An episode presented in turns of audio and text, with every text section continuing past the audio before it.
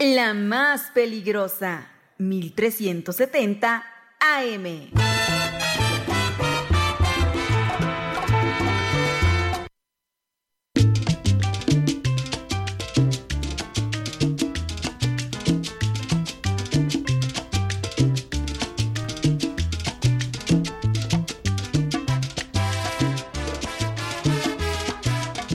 12 con 13 minutos, las 12.13 a través de la más peligrosa en el 1370 de AM y www.peligrosa.mx. Señora linda, señora bonita, ya es el mediodía y en este viernes 9 de febrero de 2024, pues llegó el momento de irnos a lo más importante de la información. Así es, el resumen informativo al estilo la más peligrosa lo traigo para usted ahora mismo. Yo soy Christopher y le doy la más cordial bienvenida a las rapiditas de la información. yo quiero, no me hagas sufrir más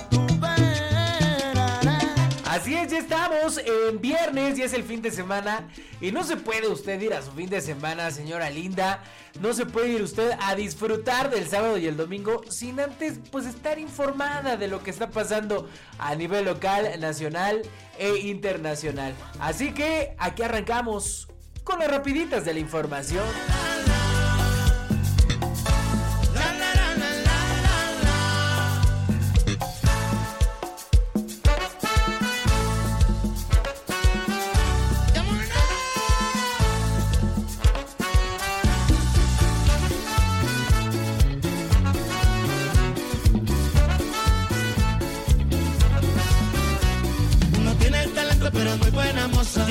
Ayer por la tarde se llevó a cabo el gran desfile de carnaval Tlaxcala 2024. Así como lo escucha en un gran ambiente de color, música, baile y alegría, se llevó a cabo el gran desfile de carnaval Tlaxcala 2024, en el que se contó con la participación de más de 60 camadas que recorrieron las principales calles de la capital del estado. Cabe destacar que a esta fiesta se unieron camadas de toda la entidad y de municipios cuya tradición es de suma importancia como Yauquemecan, Contla, Amajac, Chautempan, Zacatelco, Papalotla, Santa Cruz Tlaxcala, por mencionar algunos. Previo al inicio del desfile, la titular de la Secretaría de Turismo de Tlaxcala, Josefina Rodríguez Zamora, acompañada por el secretario de Educación Pública del Estado, Homero Meneses Hernández, realizaron la coronación de la Reina del Carnaval Tlaxcala 2024, asimismo a la Reina del Carnaval Infantil para esta edición. Con este acto, pues se dio eh, inicio formal al programa de actividades que se realizarán en el domo del Centro Expositor con el propósito de difundir las costumbres y tradiciones de la entidad del 8 al 13 de febrero. De acuerdo con el programa de actividades, el día 9, 10, 11, 12 y 13 de febrero se realizará la presentación de camadas en cuatro pistas ubicadas en el Domo Blanco, en la Plaza del Huehue, el estacionamiento grande y el estacionamiento anexo del centro expositor, con un horario de 2 de la tarde hasta las 8 de la noche. El día 10 y 11 de febrero, pues se va a celebrar la edición número 17 del concurso estatal de camadas en la pista 1, además de la presentación de las demás agrupaciones dancísticas en el resto de los escenarios ubicados en el centro expositor. Finalmente, el 18 de marzo, del 18 de marzo al 12 de abril se realizará la apertura de la exposición de el certamen fotográfico El Carnaval de Tlaxcala en imagen. Esto será en el patio central del Museo de la Memoria de 9 de la mañana a 5 de la tarde. La premiación de este concurso se realizará el 22 de marzo a las 10 de la mañana en el mismo lugar. Así que bueno, pues ya está usted enterada de todos los detalles de cómo se vivió este gran, gran desfile de carnaval en su edición 2024, el eh, tradicional desfile de carnaval de Tlaxcala, con más de 60 camadas de diferentes municipios de nuestro estado.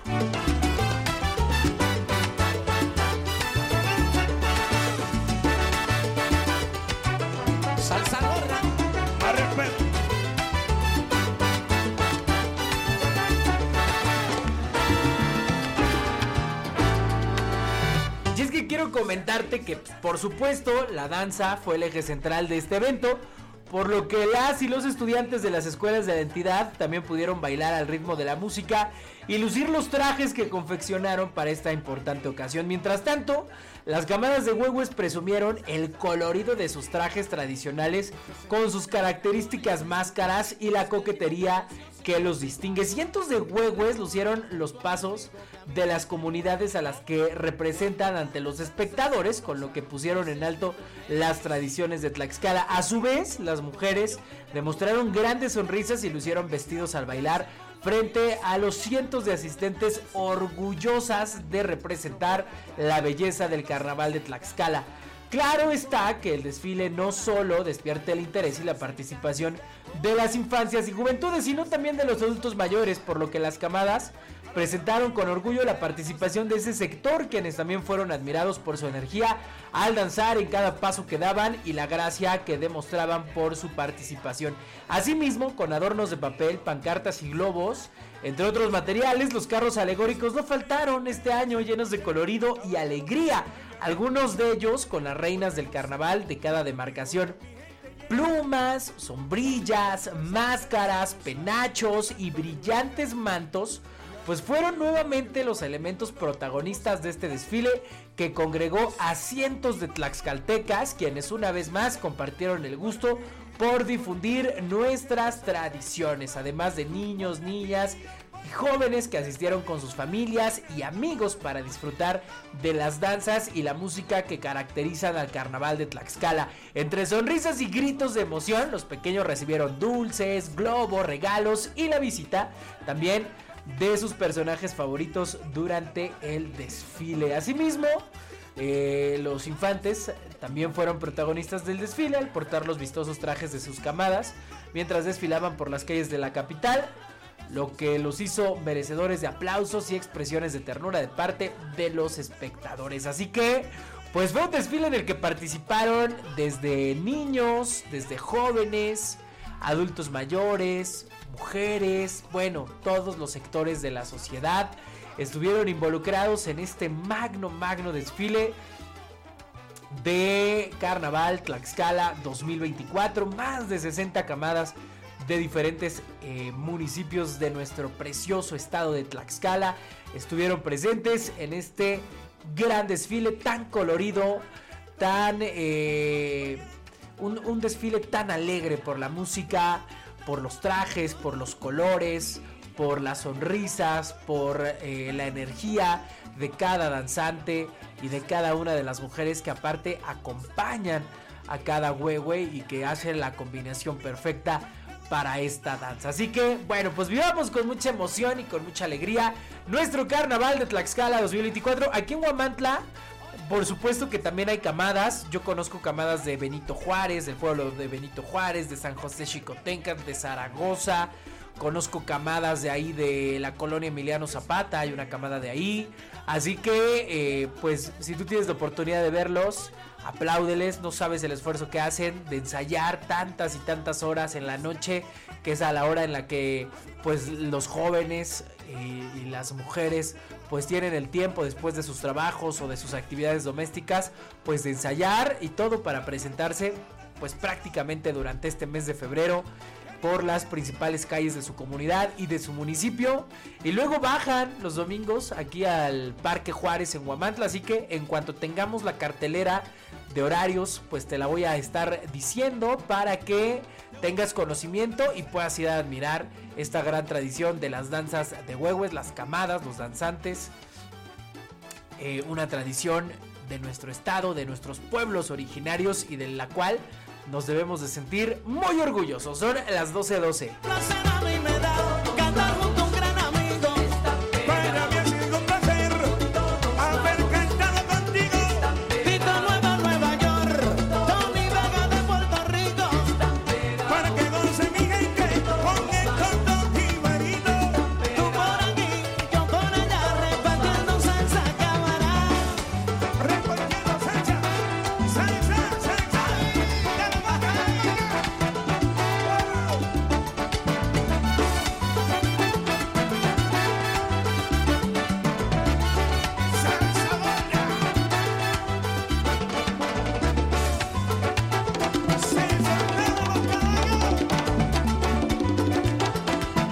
Can you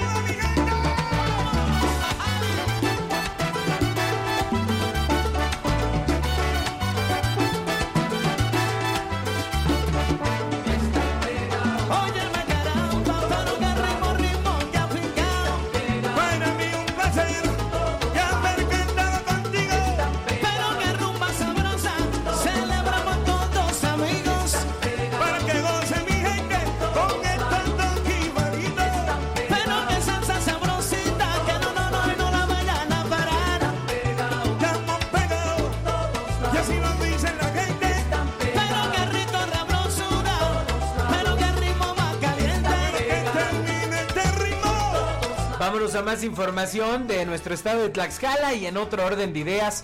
En información del Congreso del Estado, fíjate que ya es una realidad la ley Monzón en nuestro estado de Tlaxcala. Diputadas y diputados locales aprueban reformas al Código Civil y al Código Penal del Estado Libre y Soberano de Tlaxcala.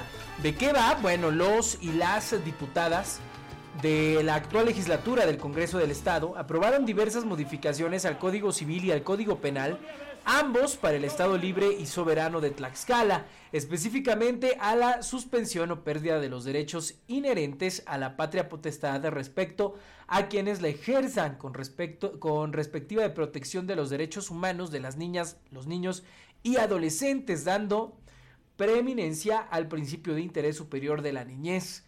En la máxima tribuna tlaxcalteca, la diputada María Guillermina Loaiza Cortero, quien presentó estas reformas, puntualizó que en el escenario familiar las consecuencias que se generan al seno de esta por los feminicidios traen consigo víctimas indirectas, que son las hijas e hijos de las víctimas, que en muchas ocasiones también lo son del agresor.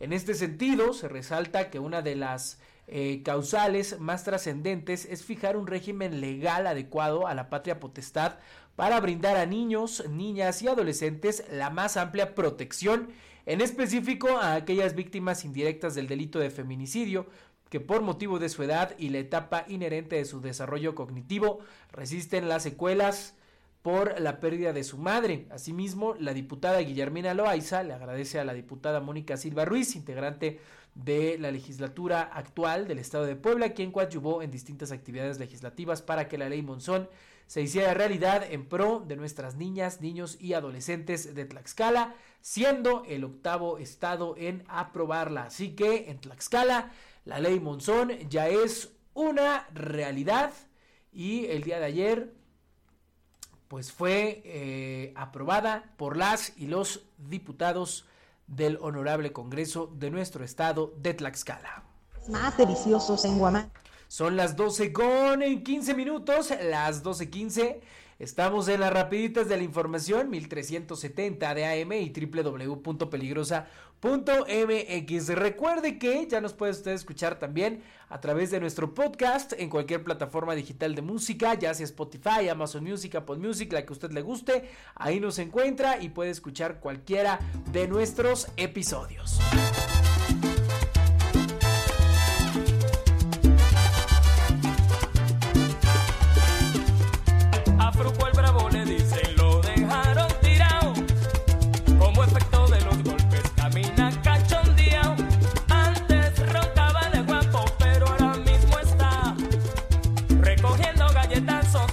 todita la ciudad.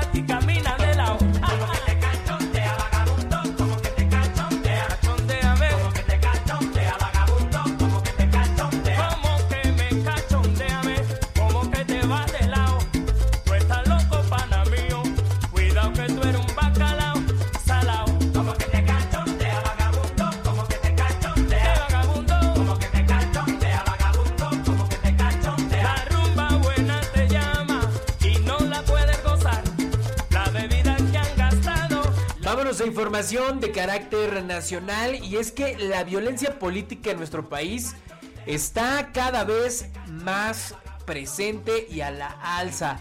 Chiapas, Colima, Guerrero, Morelos, Jalisco y Michoacán con riesgo muy alto, según reporte. El crimen organizado somete a la democracia en varios puntos del país, dice el especialista Luis Carlos Ugalde. Y es que el Estado Democrático Mexicano está en riesgo de sobrevivencia, pues el crimen organizado está sometiendo a nivel local a la democracia en muchos territorios del país, afirmó Luis Carlos Ugalde. En entrevista con Azucena Uresti en Radio Fórmula, el fundador y director de Integralia Consultores, afirmó que el crimen organizado manda y la violencia ha sometido a la democracia en México. El ex consejero presidente del entonces IFE, ahora INE, consideró que el Estado democrático está en riesgo de sobrevivencia y que con ponerle seguridad a los candidatos pues no se resuelve el problema. Integralia Consultores publicó su primer reporte de violencia política y al respecto Luis Carlos Ugalde señaló que los estados de Chiapas, Colima, Guerrero, Morelos, Jalisco y Michoacán están entre las entidades de riesgo muy alto. No hay voto libre, ese es el tema. No son los ejecutados, eh, que son un drama personal y familiar. Es el sometimiento del voto libre y de la democracia como una forma para elegir a quienes gobiernan. Ese es el problema que está pasando y que se está acrecentando, dijo Luis Carlos Ugalde. También aseveró que la violencia pasiva y silenciosa se convierte en un gran problema porque cada vez más las comunidades se someten a los dictados. Cada vez más los políticos piden permiso y ese es el mayor riesgo que no se ve, pero que se siente, afirmó este especialista. Ante esta situación también comentó que el gran reto es que el Estado mexicano tome con seriedad el combate al control territorial por parte del crimen organizado, algo que no han hecho y que por lo tanto alertó, esta elección tendrá este problema de forma inevitable, o sea que se prevé que en esta elección, la del 2 de junio, pues el crimen organizado, la delincuencia organizada, pues tenga un papel más que protagónico. Se han identificado seis entidades con muy alto riesgo, como lo son Guerrero, Michoacán, Colima, Jalisco, Chiapas y Morelos así como nueve estados con un riesgo alto que son Baja California, Sonora, Chihuahua, Tamaulipas, Zacatecas, Guanajuato, Estado de México, Tabasco y Veracruz. De acuerdo con el reporte, existen al menos cinco mecanismos a través de los cuales los grupos criminales intervienen en las elecciones. Violencia política, financiamiento de campañas, imposición de candidatos, movilización o inhibición del voto e intervención en casillas. Así que eh, la violencia política por parte de la delincuencia organizada en México va ganando terreno y en estas elecciones se prevé que sean protagonistas de las decisiones que deberíamos de tomar cada ciudadano, pero que para los intereses de esos grupos delincuenciales, pues tomarán en gran medida por nosotros. Son las 12.20.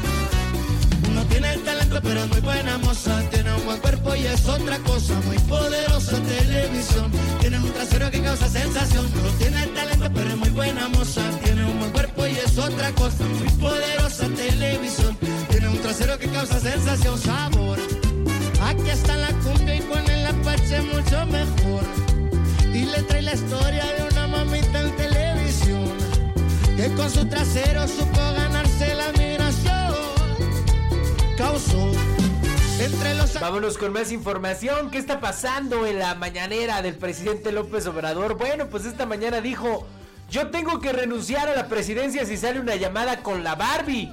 López Obrador volvió a lanzarse contra el periodista Tim Golden y ProPublica y contra la periodista Anabel Hernández. Esto después de eh, el artículo, la columna de investigación que ProPublica sacara bajo eh, el sello de Anabel Hernández y el periodista Tim Golden, en donde dicen que según una investigación de la DEA, López Obrador recibió dinero del narcotráfico en el 2008 para financiar su campaña. Y el presidente dijo, yo tengo que renunciar a la presidencia si sale una llamada con la Barbie. Expresó AMLO sobre el reportaje que ya le decía, mencionó una supuesta conversación que sostuvo con el narcotraficante Edgar Valdés Villarreal. En su conferencia mañanera de este viernes 9 de febrero en Palacio Nacional, López Obrador volvió a lanzarse contra el periodista Tim Golden y ProPublic por el reportaje sobre el supuesto dinero del narco para su campaña presidencial de 2006, además que también señaló a la periodista Anabel Hernández.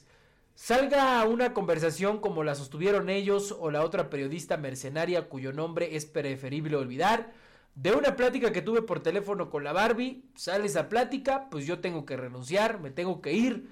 expresó López Obrador.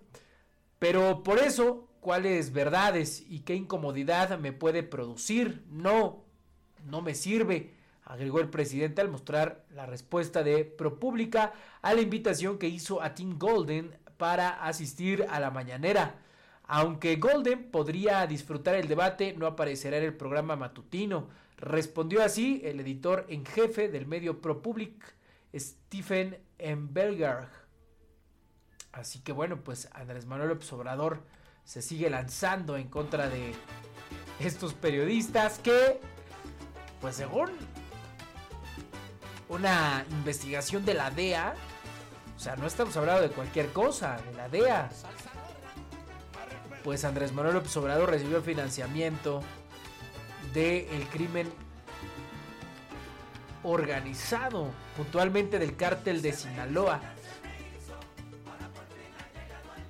Y bueno, ante todo esto, pues van saliendo diferentes versiones y diferentes cosas.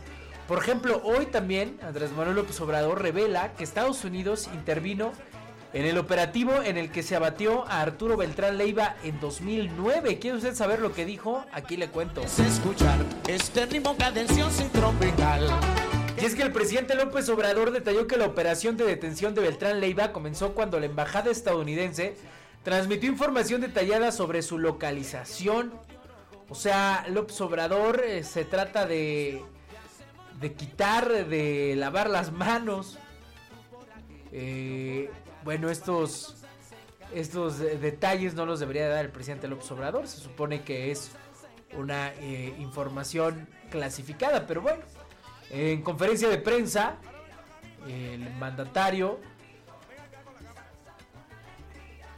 pues detalló cómo fue que se detuvo a Arturo Beltrán Leiva, en ese momento pues uno de los capos más buscados en México y también en Estados Unidos y quien se dice que mediante ellos, según la investigación de Tim de Golden y Arabel Hernández en Pro República, pues eh, Andrés Manuel López Obrador tenía nexos, bueno, gente cercana a López Obrador tenía nexos con eh, el cártel de, Sinaloa, específicamente con la célula de los Beltrán Leiva. Son las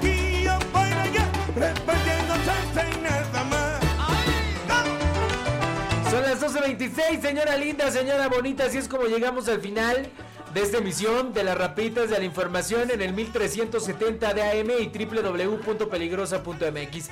Muchas gracias por haberme acompañado. Yo soy Christopher y nos escuchamos aquí el próximo lunes a las 12 del mediodía para llevarle resumen de la información. Si no nos puede escuchar al mediodía, bueno, ya le decía, en cualquier plataforma digital de música, le pone ahí en el buscador las rapiditas de la información y ahí le sale nuestro episodio de todos los días, un episodio diario de lunes a viernes. Son las 12.26, que tenga excelente fin de semana, vámonos.